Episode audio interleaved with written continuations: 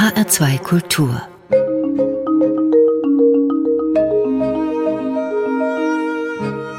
Doppelkopf mein Name ist Daniela Baumeister und ich freue mich sehr auf ein auf- und anregendes Gespräch mit einem, der nie ein Blatt vor den Mund nimmt, mhm. der viel nachdenkt, genau beobachtet und noch genauer formuliert und damit schon 40 Jahre die Bühnen dieser Welt, also zumindest in Deutschland, aufmischt. Auch wenn es gar nicht so viel zum Freuen gibt in diesem Land, macht er das ausgesprochen gut gelaunt. Immer wieder hat Matthias Richling auch Bücher geschrieben. Das Neueste ist sozusagen noch druckfrisch. Das Virus Demokratie, eine Abschätzung, ist in der Krise geschrieben, beschäftigt sich mit der Krise und könnte aus der Krise rausführen. Warum die Corona-Pandemie nicht nur Politiker, sondern auch Kabarettisten auf abenteuerliche und absonderliche Gedanken bringt, wie er schreibt, was ihn sonst noch so beschäftigt und wie er auf 40 Jahre Richling schaut, darüber sprechen wir im Doppelkopf in H2 Kultur. Guten Tag, Matthias Richling. Guten Tag.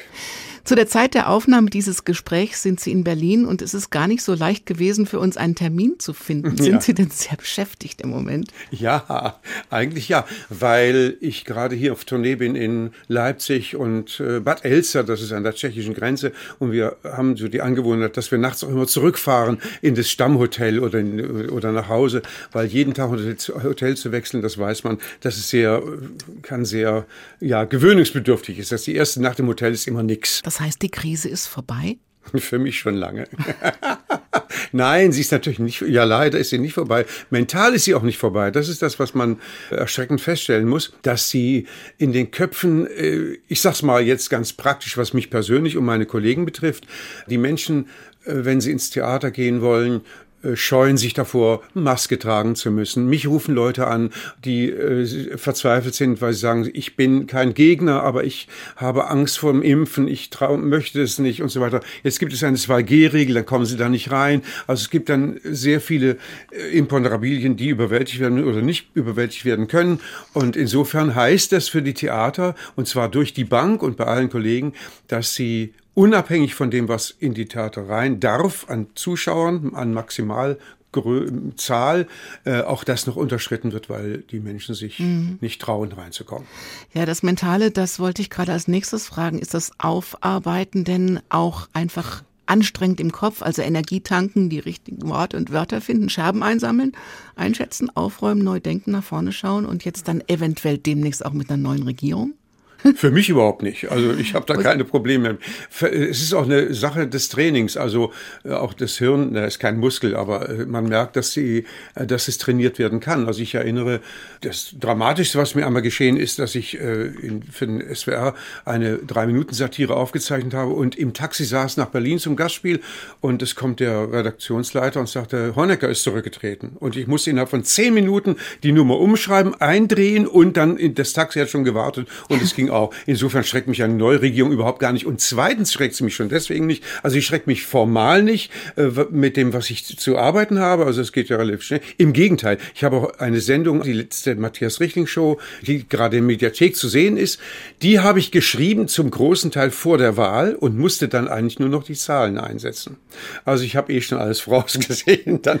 Und das zweite ist, wenn ich kurz noch, wenn ich Sie nicht zu Wort kommen lassen darf, dass neue Regierungen auch in der Regel ja, so viel Vorfreude und Vorbedenken man hat, mm, doch das nicht leisten, was man von ihnen erwartet. Im Gegenteil, man, wenn ich an die, in die bundesrepublikanische Historie denke, waren es immer die Gegenregierungen, die genau das umgesetzt haben, was sie vorher an der vorhergehenden Regierung kritisiert haben. Beispiel Kohl war ein großer Gegner der Ostpolitik von Willy Brandt. Na, als er an die Macht kam, hat er sie dann weitergeführt. Gerd Schröder, man hatte große Erwartungen, als Rot-Grün 1998 begonnen hat. Was wird jetzt alles kommen? Und Schröder und die Grünen haben Dinge gemacht, für die Helmut Kohl öffentlich gesteinigt worden wäre.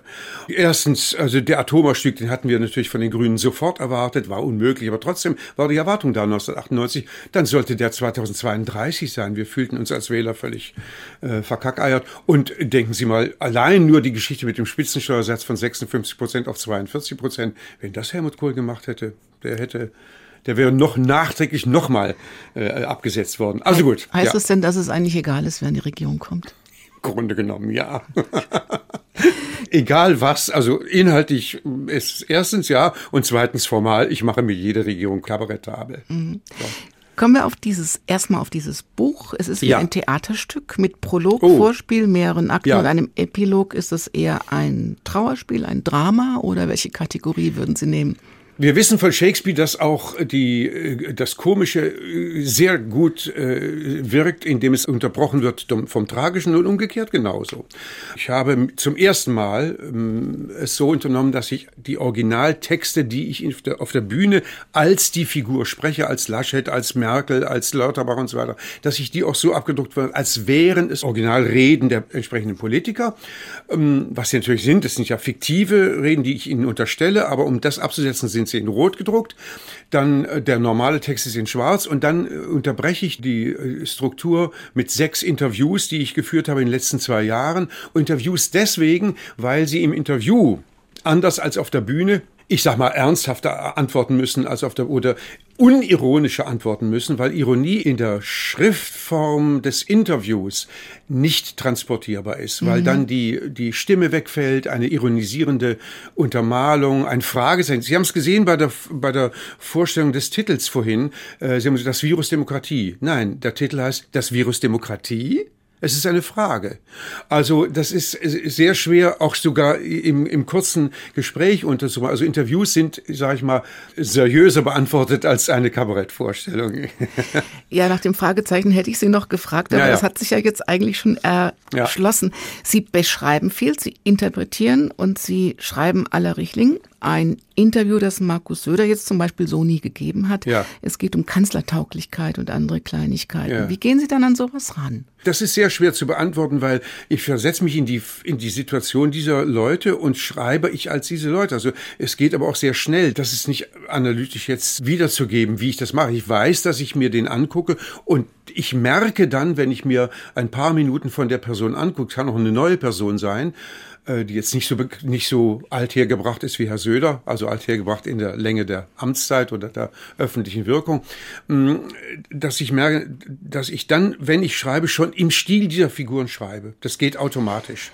Ja. Wie, wie machen Sie, Sie machen es ja auch optisch. Wie, wie, wie lang trainieren Sie vorm Spiegel oder so, bis Sie, Nein, nein, bis Sie ich- Markus Söder sind? Nee, nee, nee, Spiegel gar nicht. Ich habe meinen mein Regisseur, der Günther Verdin, der mich seit über 40 Jahren begleitet, äh, der ist ein sehr guter äh, Kontrolleur dieser Dinge, der ist auch, kann es auch sehr gut erfassen, was die Person selbst mitbringt und so, und der das dann korrigiert. Es geht ja auch hier nicht die Person deckungsgleich zu spielen, sondern ich sage eher, zu karikieren äh, oder ja, karikieren ist das richtige Wort, weil es gibt oftmals Eigenheiten von Personen, die die gar nicht haben, die sie aber deutlich machen. Ja, Sie erinnern sich noch an Ulla Schmidt zum Beispiel, die hat eine sehr na- na- nasale, äh, nasale Sprechweise und dann, um das zu unterstützen, habe ich immer gemacht mit ihr. Das hat sie nie gemacht, aber es er ergänzte den Charakter. Und die Überzeichnung ist wichtig, weil es gibt oftmals, rede ich zu viel und zu schnell? Ja. Überhaupt Ähm, nicht. Entschuldigen Sie.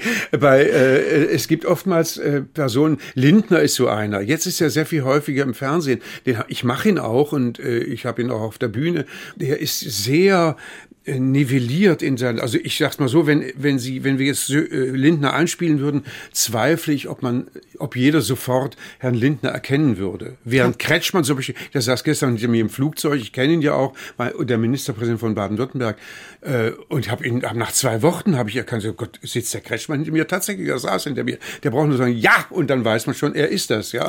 Und bei Lindner aber brauchen Sie 20 Sätze und Sie wissen noch nicht, wer es ist. So. Also das macht eine Parodie schwierig und deswegen muss man ihnen Eigenheiten unterstellen, die sie haben könnten, so. Was hat denn Herr Lindner für eine Eigenart? Ja, er redet wahnsinnig schnell. Jeder zweite Satz, ich FDP, ich, ich Christian Lindner, ich FDP und so. Und äh, lassen mich das gerade noch sagen, wenn ich das gerade noch sagen, es sind mehr, mehr äh, verbale Eigenheiten. Und er redet auch sehr schnell in einem Duktus durch. Das haben Politiker, wie ich, wie ich auch, wie Sie merken. Das, äh, das Bezeichnen bei Politikern ist, dass sie keinen Punkt machen. Das haben Sie aber ein bisschen gut abgeguckt auch. Ich weiß, ja. Musik haben Sie mitgebracht von Ja. Beethoven. Die Wut über den verlorenen Groschen haben Sie rausgesucht. Und Beethoven spielt ja auch im Klappentext des Buchs eine So große. Rolle. Welche denn? Es geht bei Beethoven ja darum, wir wissen von seiner Persönlichkeit, dass er sehr, er war, er war am Ende ja taub, er hat, also er war offenbar auch Alkoholiker, hatte schwere persönliche Probleme, war dauernd verliebt und so.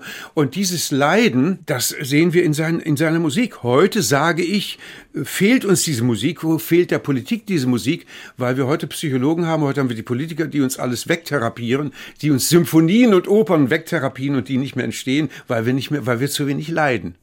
Und was machen wir jetzt? Hören uns das jetzt an.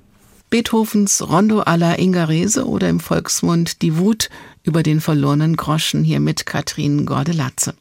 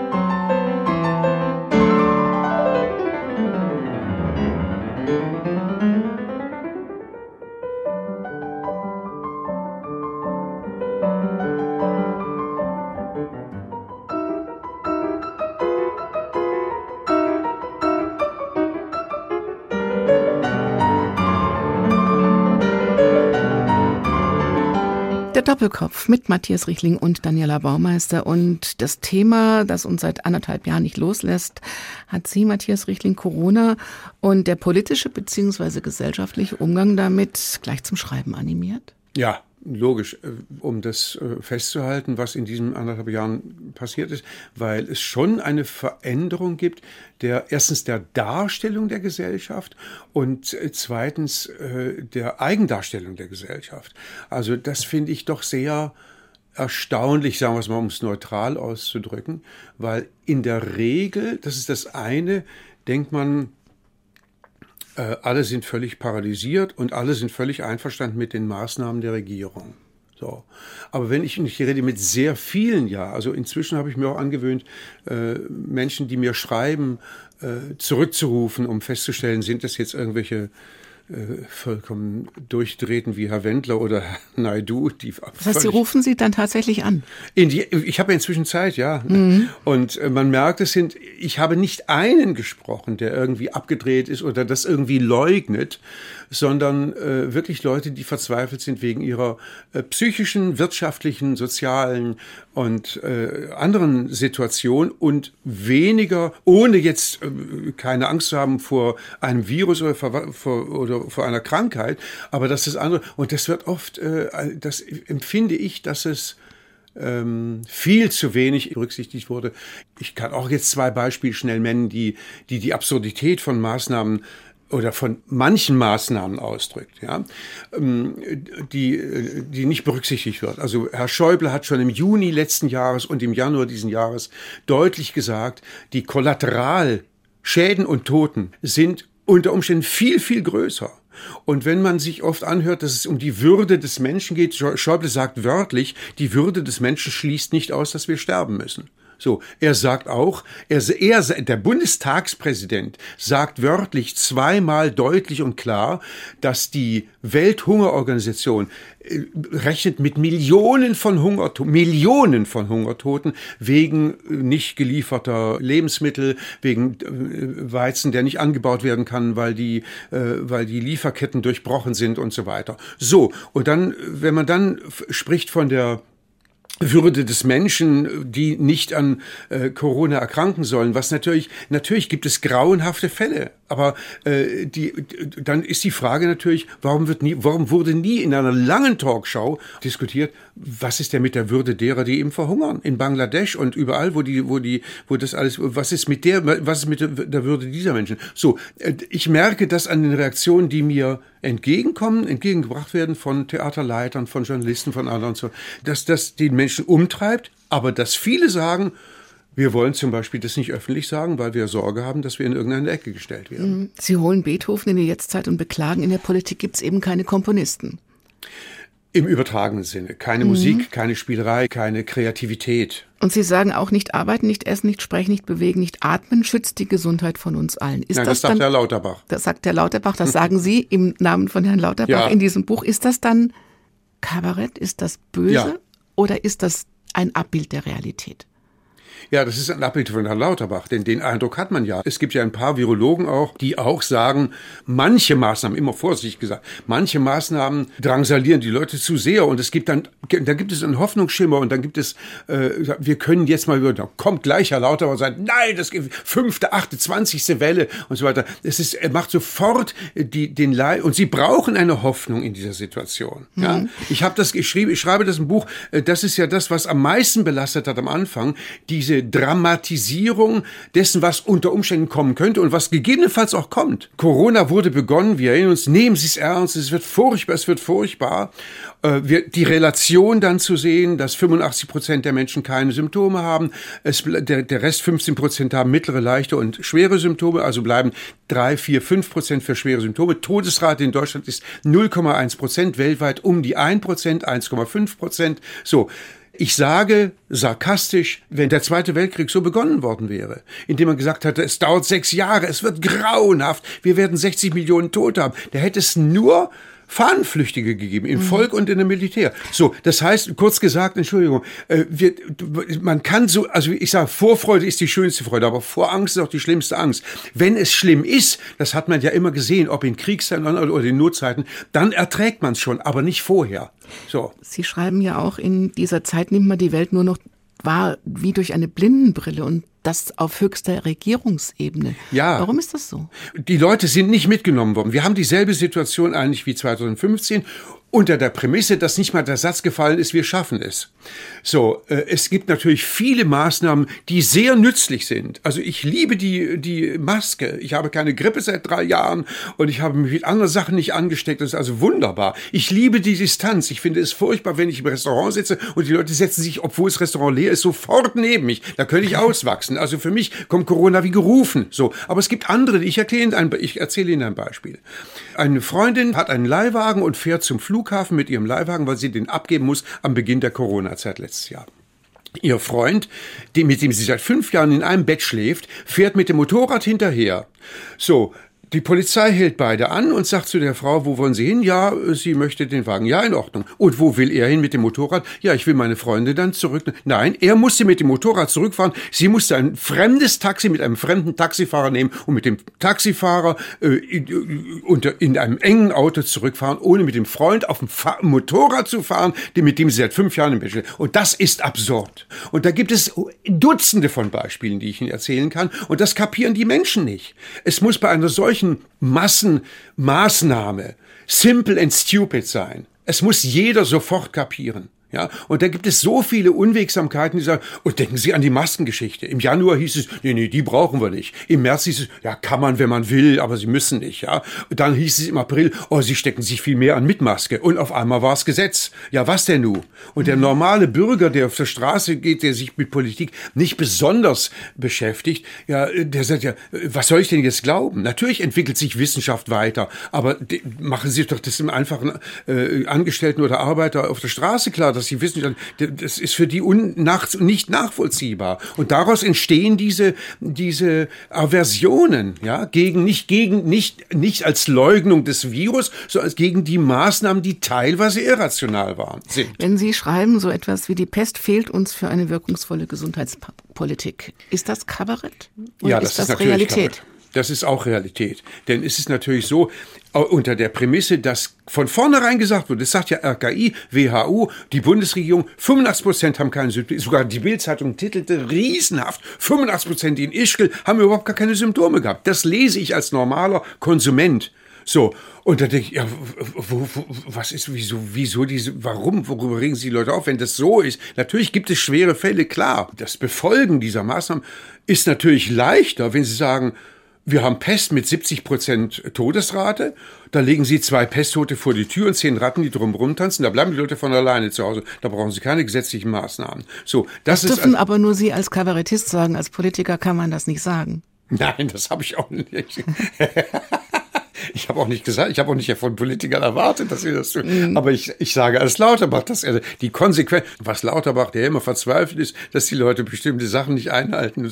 Was Lauterbach sagt, äh, in der Kon wisst ihr, Kabarett ist immer, die Sachen so konsequent weiterzudenken, wie sie, wie sie geäußert sind. Also was passiert, wenn der jetzt noch so weiterredet, wie viele Schritte geht er, geht er noch weiter? Und in der Kon Konsequenz von der, von dem, was er erwartet von den Menschen, äh, wäre das die äh, logische Konsequenz, dass er das irgendwann mal sagen würde. Würde ich sagen. Also konjunktiv, aber ich darf sagen. Das ist ja der nächste Punkt, was auch sehr schrill ist in dieser Zeit. Ja? Sehen Sie, im Mittelalter hatten wir Hofnarren, die durften alles sagen. Die durften über den König erzählen, wie sie wollen. Nicht mal das ist teilweise. Es gibt eine, ich habe es ja geschrieben. Es gab tatsächlich eine Headline, darf man über Corona lachen? Also da hört es echt auf. Ne? Hm. Sie haben konsequent nur klassische Musik rausgesucht. Ja. Hören Sie nur Klassik? Ja. Jetzt haben Sie eine Gymnopädie von Erik Satie dabei. Hm. Was finden Sie daran so schön? Nein, das, bitte, Entschuldigung, aber diese Frage ist nicht beantwortbar. Und ich zwar, weiß, ich will, deswegen habe ich sie ja gestellt. Warte mal, ich will, ich will nicht sagen, warum ich sie nicht beantworte. Hans Meyer, der große Literaturkritiker, schrieb einmal, wenn ich eine Musik schön finde und sie analysiere, dann ist sie kaputt. Wenn ich Ihnen jetzt sage, was ich in der Musik schön finde, dann ist sie kaputt. Und äh, weil ich ja kein Musikkritiker bin, sondern ich die Musik, soll das bei mir auslösen, emotional und ich will nicht analytisch hergehen, warum ich die jetzt mag. Und das ist das Geld, dasselbe gilt für meine Arbeit. Ich möchte nicht analysieren äh, eine Nummer, sondern die Nummer soll so rüberkommen, wie sie gesagt ist. Ob sie, ob sie missverstanden wird, das muss ich in Kauf nehmen. Aber die Leute sollen das mitnehmen, was es bei ihnen auslöst und nicht, was ich von ihnen erwartet, dass es auslösen soll. Deswegen schweigen wir jetzt und spielen einfach wunderschöne Musik Ja, von. Erik Satie. Ja, bitte. Gespielt von Tama Halperin.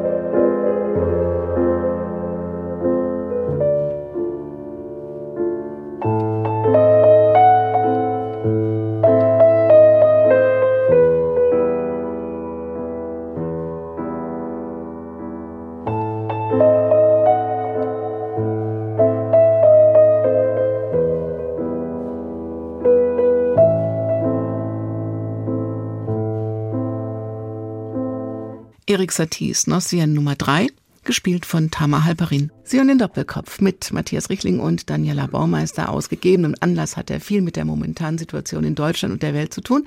Es gibt dieses aktuelle Buch, das Virus Demokratie mit Fragezeichen. Ja. Ich gehe mit der Stimme hoch und unten drunter steht eine Abschätzung. Wo sind Sie denn im Moment beim Abschätzen gelandet, Matthias Richling? dass die Gesellschaft sich schon verändert in der Darstellung der Politik und in der Realität. Also was wir jetzt besprochen haben in dieser Zeit oder was ich Ihnen gesagt habe, was ich auch alles geschrieben habe, habe ich ausschließlich eigentlich positive Reaktionen von Menschen, die mir schreiben, die mich anrufen, so zuschauen und so weiter. Auffällig ist natürlich eines, dass wenn man in einem anderen Medium, das heißt in einem jetzt nicht in meiner eigenen Sendung, nicht im Buch, sondern in einem kabarettfremden Medium, Talkshow zum Beispiel, ja, sich entsprechend äußert, ist die Erwartenshaltung an mich in dem Fall oder Kollegen ähm, eine andere als das, was wir sind. So. Es gab 53 Schauspieler, die teilweise hervorragende Sequenzen gemacht haben zu den Maßnahmen zu der Situation in Deutschland in dieser Corona-Zeit. Manche waren exzellent, manche waren harmlos, aber alle waren eigentlich legitim sowieso und äh, insgesamt ein sehr gutes Paket, weil es darstellte, was Menschen berührt über ihre Angst vor gesundheitlichen Schäden oder vor Krankheit hinaus. Es erhob sich also ein Shitstorm unvorstellbaren Ausmaßes. Und das hing natürlich damit zusammen, dass es Schauspielkollegen war, die sind, das sind ehrenwerte, tolle Leute, von denen man eben keine Ironie erwartet. Und wenn man das in ein Minütern wiedergibt, dann äh, nehmen die Leute das für ernst, was eigentlich ironisch gemeint ist, weil sie a priori nicht denken, oh, das ist ja ein Satiriker. In der Talkshow ist es ähnlich. Mir ist es passiert bei Sandra Maischberger, dass ich mich zwar etwas länger äußern konnte als äh, jetzt die 53 Schauspieler, aber trotzdem entstand also ein enormer Shitstorm aufgrund von Tatsachen. Ich habe nur äh, wörtlich zitiert, was Robert Koch Institut und WHO sagen. Also der Spiegel schrieb also eine, damit fange ich das Buch ja auch an, äh, eine ver vernichtende, es wären alles krude Ideen und so weiter. Dieselbe Dame, dasselbe Dämchen, wenn ich das so sagen darf, hatte aber völlig übersehen, dass zwei Wochen vorher der Spiegel eine vernichtende Kritik über das Robert-Koch-Institut geschrieben hatte, die noch weit darüber hinausging, was was So, ich will sagen, das Missverstehen wollen, wenn es über das Genre hinausgeht, ist sehr groß. Ja, und ich merkte aber dann in der Gegenreaktion von Leuten, die, die mich angeschrieben haben, die mich angesprochen haben, dass es kom komplette Gegenteil äh, war von dem, was im Netz als Shitstorm entstanden war. Also ich war ganz dankbar für den Shitstorm, sonst man ist ja schlechte Kritik ist immer gute Kritik. Deswegen war's, man ist heute nichts ohne Shitstorm, will ich sagen.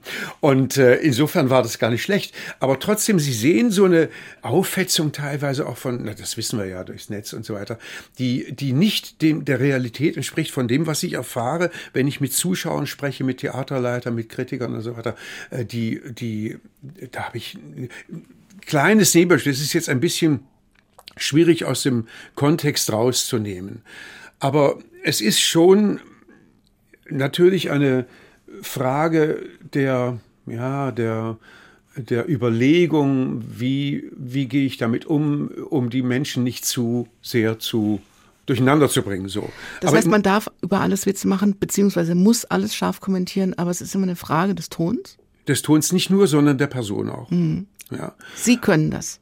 Ich muss das. es. Das Missverstehen wollen, der Deutsche hat sowieso Probleme mit Ironie, aber. Das war, wäre meine nächste Frage. Ja, bitteschön, ich wollte sie nicht vorwegnehmen. Wie ist das denn überhaupt mit Kabarett, wenn wir mal von diesem leidigen Corona-Thema ein bisschen wegkommen? Ja. Welche Themen eignen sich? Eignet sich alles? Oder muss man ja. da vorher schon äh, kabarettistisch genau auswählen? Nee, es muss sich alles eignen, was die Leute belastet und beschäftigt. Also äh, ich, es, mir, ich, ich kann mich nicht darum kümmern, ob mir jetzt eine Person gefällt oder nicht, ob ich die gerne mache oder so. Wenn die auf dem, Tee, auf, auf dem Tablett liegt, äh, auf dem News-Tablett, dann ist sie, muss ich mich mit ihr beschäftigen. So. 16 Jahre lang lag Frau Merkel auf dem Tablett. Ja, so allerdings. War das eine Leidenszeit für Sie? Ach nee, ich frage da nicht danach. Ich frage auch nicht danach, wenn sie weg ist. Ich habe so viele Leute schon verzichten müssen, die wirklich ein, sehr viel Vergnügen bereitet Zum Beispiel? Haben. Johannes Rau, Horst Köhler, also oder, oder Helmut Kohl natürlich auch. Ja, wenn ich da hinterherleiden würde, käme ich aus dem Trauern ja nicht mehr raus.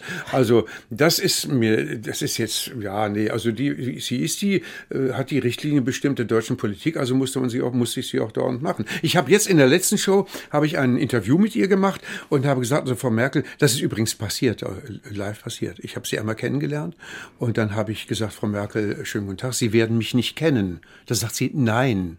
Und da sage ich, ja, ich spiele Sie oft in meiner Sendung, worauf sie sagte, ja, ich weiß. So. Also sie hat auf ihr Ebenbild dann doch mal reagiert. Ja, ja, ja. Aber sie tut gut daran, nicht äh, zu rea also nicht, mm. nicht keine Stellung zu nehmen. Das haben Politiker inzwischen gelernt, wenn sie sich echauffieren Beispiel ist Erdogan damals über die Geschichte äh, mit, dem, als, mit der Ziegenfickerei und so vom Kollegen. Das hat die Sache erst bekannt gemacht. Also wenn heute Politiker sich echauffieren über irgendeine Kritik, dann wird es erst relevant und das, dann da merken sich die Leute erst. Vorher geht es den Leuten, ist den Leuten egal. So. Wollten Sie mal vielleicht einen Tag Frau Merkel sein? Nein, unter Himmels, um Himmels Willen nicht. Bitte. Politik ist nicht ihr, nicht ihr Metier, also direkt hm. in der Politik. Nein, erstmal, wie Sie schon am Reden merken, bin ich zu ungeduldig. Und zweitens äh, würde ich das vielleicht gerade noch hinkriegen, aber was Sie jetzt auch sehen, wieder in den Koalitions- oder den Sondierungsgesprächen, dann gibt es dann doch einen, der wieder was durchkriegt, obwohl der, aus der Erfahrung von 2017 sagt man, wir stechen nichts durch, wir machen vertrauliche Gespräche. Dann gibt es doch wieder einen, der was durchstricht, bei der CDU das durchsticht und so weiter. Und die Intelligenzien, wenn Sie Laschet, äh, Söder angucken, angucken und, und auch in der SPD, wenn Sie sich das angucken, also seit, seit Willy Brandt 1985, was haben die an Vorsitzenden verbraten, außer Sigmar Gabriel? Also diese Intriganzquote ist mir zu hoch, das ertrage ich nicht. Gibt es überhaupt irgendjemanden, den Sie mögen, mit dem Sie sich anlegen? Sie meinen als einen Politiker? Ja.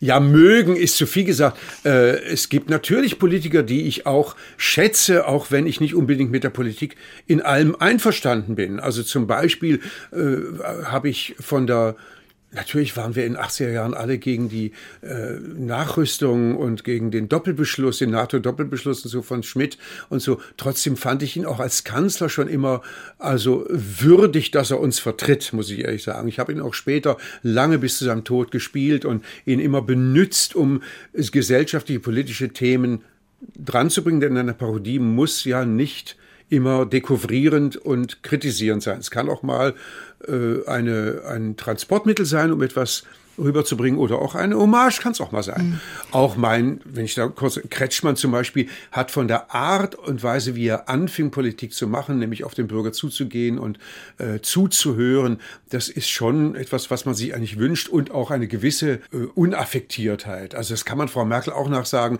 dass sie relativ, ja, was heißt relativ schon, also irgendwelche äh, Vorteilsansprüche äh, kann man ihr bestimmt nicht nachsagen. Georg Kreisler hat mal die jahrzehntelange Wirkungslosigkeit seines Kabaretts beklagt. Was wollen oder beziehungsweise können Sie bewirken, Matthias Richling? Nichts. Das ist aber nicht schön. Doch, das ist schön. Ich will Ihnen sagen, nehmen Sie doch ein eigenes Beispiel. Nehmen Sie mal, Sie lesen ja viel und überlegen Sie mal, obwohl Sie viel lesen, wie oft und, und wann hat irgendein Buch oder irgendein Artikel oder eine Novelle oder ein Theaterstück sie so nachhaltig beeinflusst, dass sie diesen Punkt, wo sie, wo sie, wo sie beeinflusst wurden, für ihr Leben lang geändert haben. Wann ist das geschehen? So, also in meinem Fall war es dreimal, dass ich wirklich etwas ganz klar, das ändere ich jetzt aufgrund dieses Buches. So. Und was war das? Na, das führt zu weit. Naja, doch, es, es gibt, ich gebe ein Beispiel. Es gibt, äh, äh, ich glaube, bei Leos und Lena ist es, glaube ich, mhm. äh, es gibt kein Hätte und kein Wenn. Also es, entweder ist es oder, also wir, wir, hätten, wenn wir würden können, also den Konjunktiv auszuschieben. Entweder ist es so oder nicht und mhm. das, das zu entscheiden dann auch und dann nicht immer hinterher zu, also was hätte sein können. Aber das so. ist eigentlich ein ganz guter, ein ganz guter Vorsatz. Der bringt einen ja, tatsächlich weiter. Ne? Aber das bringt einen nur weiter. Es ist aber, es geht aber, funktioniert so, nur so. Mhm. Äh, ich habe jahrelang zum Beispiel mich echauffiert über die, die äh, äh, katholische Kirche und ihre AIDS-Politik zum Beispiel oder ihre homosexuellen Politik oder ihre Minderheitenpolitik, ihre Frauenpolitik und so weiter. Ach, pff, das hörte man sich an, alle klatschen, wunderbar. Irgendwann schrieb mir eine Frau, wie ich habe ich eine, eine zehnminütige Satire gemacht in meiner Show, da schrieb sie mir im Beruf, äh, äh, sie sei Katholikin und sie hätte immer Probleme mit der, den, den Dingen in der katholischen Kirche und so weiter. Und wie sie meine Nummer gehört hätte, dann da wäre sie rausgegangen, wäre alles von ihr abgefallen, sie hätte alles, äh, alles anders gemacht. So, Sie müssen offen sein für ein, für ein bestimmtes Thema und wenn Sie dann das Glück haben, dass ich gerade dann oder der, irgendein Satire gerade dann was dazu schreibt und, und Sie sind dafür in dem Moment offen, dann wirkt es. Aber das ist in wenigen Fällen der Fall. Das, was ich erreichen kann, ist, dass ich im Rahmen derer, was die Menschen sowieso mit sich tragen, dass ich ihnen Formulierungshilfen gebe. Wittgenstein sagt, was ich nicht gesagt habe, habe ich nicht gedacht. Mhm. So, also in vielen Menschen rumort etwas und äh, am, am schönsten ist, wenn Leute auf mich zukommen und sagen, wissen Sie, ich habe auch schon so gedacht, ich wusste nicht, wie ich sagen konnte, jetzt weiß ich, wie ich es formulieren kann. So, das ist das Maximale, was man erreichen kann. Musik von Schostakowitsch. Mm, schön, ja. Mm. Jazzsuiten mm. haben Sie rausgesucht. -hmm. Ich frage Sie jetzt nicht, warum, aber Sie erzählen doch bestimmt was dazu. nee, da habe ich weiter was zu erzählen. Nein. Das wird jetzt manche Leute erschrecken und so. Ich kann mit Jazz eigentlich nichts anfangen der eine mag keine Bananen und ich mag eben kein Jazz. Es tut mir leid. Also, dann höre ich das von Schostakowitsch und denke, was ist das denn? Und das heißt Jazz-Suiten, wie ist das denn möglich? Daher kommt's, deswegen ist die Begeisterung, da, da interessiert mich dann Jazz doch interessant. So. Fast ganz klassisch spielt das Konzertgebauorchester aus Amsterdam Schostakowitsch Jazz Suite Nummer 1 beziehungsweise den Walzer daraus.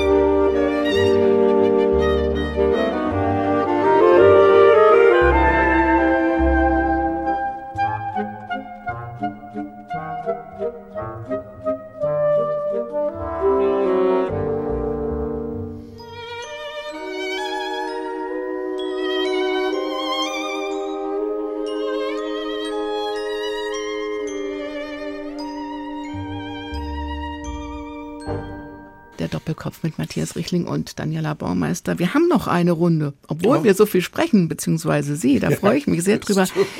Ich war in der Vorstellung vor kurzem in Mainz bei Ihnen. Mhm. Da, eine, da war die Vorstellung nicht voll. Eine andere hätte stattfinden können, wurde aber so schlecht verkauft, dass sie abgesagt wurde. Eine andere sollte stattfinden, hatte aber so viele Auflagen, dass es sich weder für den Veranstalter noch für den Künstler gelohnt hätte. Wie geht's Ihnen dabei? Ja, ich komme trotzdem, weil diejenigen, die kommen, die können nicht dafür, dass die anderen nicht kommen. Mhm. Ich sage immer zu den Veranstaltern, es ist jetzt nicht die Zeit, um Geld zu verdienen. Und diejenigen, die einen unterstützen mögen, die kommen wollen, dann sollte man auch äh, respektvoll eben dann äh, zu denen auch kommen, wenn sie schon zu einem kommen wollen. Und deswegen muss es dann egal sein, ob es nur 50 oder 100 Leute sind statt 500. Das ist im Radio ähnlich. Manchmal hat man auch keine Hörer ja. und macht es trotzdem. Ja. Sie standen schon sehr früh auf der Bühne und Sie mhm. stehen immer auf der Bühne und Sie touren wahnsinnig viel und mhm. Sie sind auch auf kleinen Bühnen ganz viel unterwegs. Mhm. Müssen Sie das tun? Ist das eine innere, ein innerer Drang? Warum sind Sie Kabarettist geworden? Nein. Erstens nein und zweitens ja. Nein.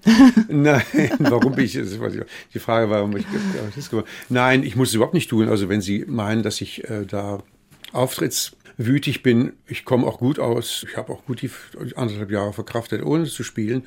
Wenn Sie schreiben für die Bühne und oder, oder fürs Fernsehen ohne Publikum, äh, und spielen es dann 10, 20 Mal, merken sie halt doch, auch nach so vielen Jahrzehnten, dass der live da sitzende Zuschauer doch immer noch ein Korrektiv ist, weil es immer noch so ist, dass man manchmal Formulierungen hat, wo man nochmal ein einziges Wort braucht, damit der letzte Groschen fällt, oder eben, dass die Menschen es schon zwei Sätze vorher kapiert haben, was man eigentlich mal sagen würde. Dieser Feinschliff, den kriegt man nur mit den, mit den Zuschauern, wenn sie einen persönlich begleiten.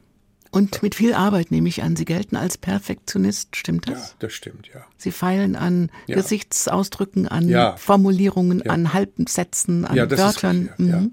Also wenn ich jetzt sage, ich habe eine Nummer, ich schreibe sämtliche Nummern, schreibe ich vielleicht 20 Seiten, ich brauche aber nur drei, dann ist aber nicht so, dass ich 17 Seiten wegstreiche, sondern ich, ich, ich kürze manchmal eine Pointe von zehn Sätzen auf zwei oder anderthalb. Verzweifeln Sie manchmal auch? Nee. Klappt immer. Warum? Ach so, wegen der, wegen der Arbeit? Ja. Nee, aber verzweifeln? Ja, nein, nee, eigentlich, ja, ich, aber ich sage jetzt mal nein. Da. Und wenn Sie anderen die Meinung sagen, machen Sie das bei sich selbst auch? Ja, nee, ich bitte sogar darum. Also ob ich es selber schaffe, ist immer die Frage. Ich habe Mitarbeiter, die für mich arbeiten. Also wenn die mir äh, nur nach dem Mund reden, dann schmeiße ich sie raus. Nicht, aber ich möchte mit ihnen nicht weiterarbeiten. Ich erwarte, wenn ich eine Show habe oder so, dass das auch gesagt wird. Macht Sie das, was Sie machen, glücklich? Oh ja, das kann ich wohl sagen. Also, weil sonst hätte ich ja was anderes gemacht. Mhm. Also, ja gut, Sie machen es seit 40 Jahren und es gibt sicher Hochs länger. und Tiefs, ne? Ich muss ehrlich sagen, eigentlich nicht so, also von der Arbeit her nicht so viele tief, muss ich ehrlich sagen. Ich habe eigentlich niemals Dinge gemacht, die ich, von denen ich nicht überzeugt war, dass ich es kann. So. Mhm. Ich habe einmal einem Redakteur gesagt, wie wir angefangen haben, den Scheibenwischer neu zu gestalten, 2003. Dann äh, ging es darum, was können wir. Sag ich, wissen, es ist nicht wichtig zu wissen, was man kann, es ist wichtig zu wissen, was man nicht kann. Und die Entscheidung einfach äh, Angebote auszuschlagen, auch wenn sie lukrativ sowohl von der Popularität wie auch finanziell sind, weil man sagt, man geht dann da unter oder man, man, man ist nicht mal selber. Das, hat, das habe ich konsequentes durchgehalten. Also ich bin zum Beispiel kein Moderator. Ich könnte nicht auftreten und bei 20 Leuten sagen, die sind alle ganz toll. Also ich, ist, ja, verstehst du? Das kann ich nicht. Da, da, da gefriert mir, das glaubt man einem mir dann auch nicht. So, mhm. also mache ich es auch nicht. Oder ich, ich habe, es ist mir oft äh, was an, angeboten, mitzuspielen in einem Film oder so. Äh, und ich, ich, ich spreche nur eigene Texte. Ich lasse mein, andere meine Texte nicht sprechen. Ich würde niemals fremde Autoren nachsprechen oder spielen und so. Und das habe ich konsequent durchgehalten. Und ich glaube, das ist der Grund dafür, dass ich da nicht sage, ich kann, also an Tiefs kann ich mich nicht erinnern. Gibt es ein Leben neben dem Kabarett? Das kommt, ich muss überlegen. Also natürlich gibt es das ja logisch. Also ich meine, das ist ja selbstverständlich. Es gibt ja Freunde, Familie, was weiß ich, das ist ja klar, dass es das gibt. Aber ansonsten nicht, weil ich bin, äh, äh, ich, ich, nee, ich möchte, brauche diese Trennung nicht. Ich mhm. muss nicht ins Schlafzimmer gehen, so, ah, da dürfen keine Bücher sein. Ich möchte mit meinem Beruf nichts zu tun haben. Das fand ich immer, äh, das muss ich vorher aussortieren. Ich, ich habe also zum Beispiel, ich gebe noch ein Beispiel. Ach was, ich, können wir nicht drei Stunden machen? Doch, wir können aber gerne eine zweite Folge machen. Guck mal, nur ein Beispiel. Es gibt ja, es gibt ja, ob, gibt manchmal Sänger oder Kollegen oder so, die sagen, okay, also das kann ich jetzt nicht mehr von mir hören, das mache ich nie wieder. So.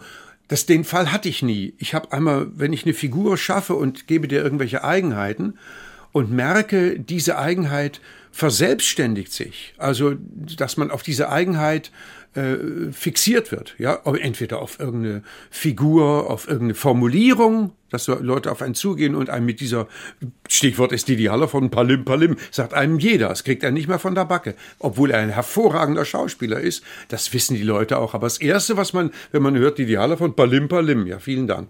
So, ich habe versucht, immer solche Sachen rechtzeitig zu beenden. Und äh, wie war die Frage? Stell einfach eine neue. Bitte unbedingt.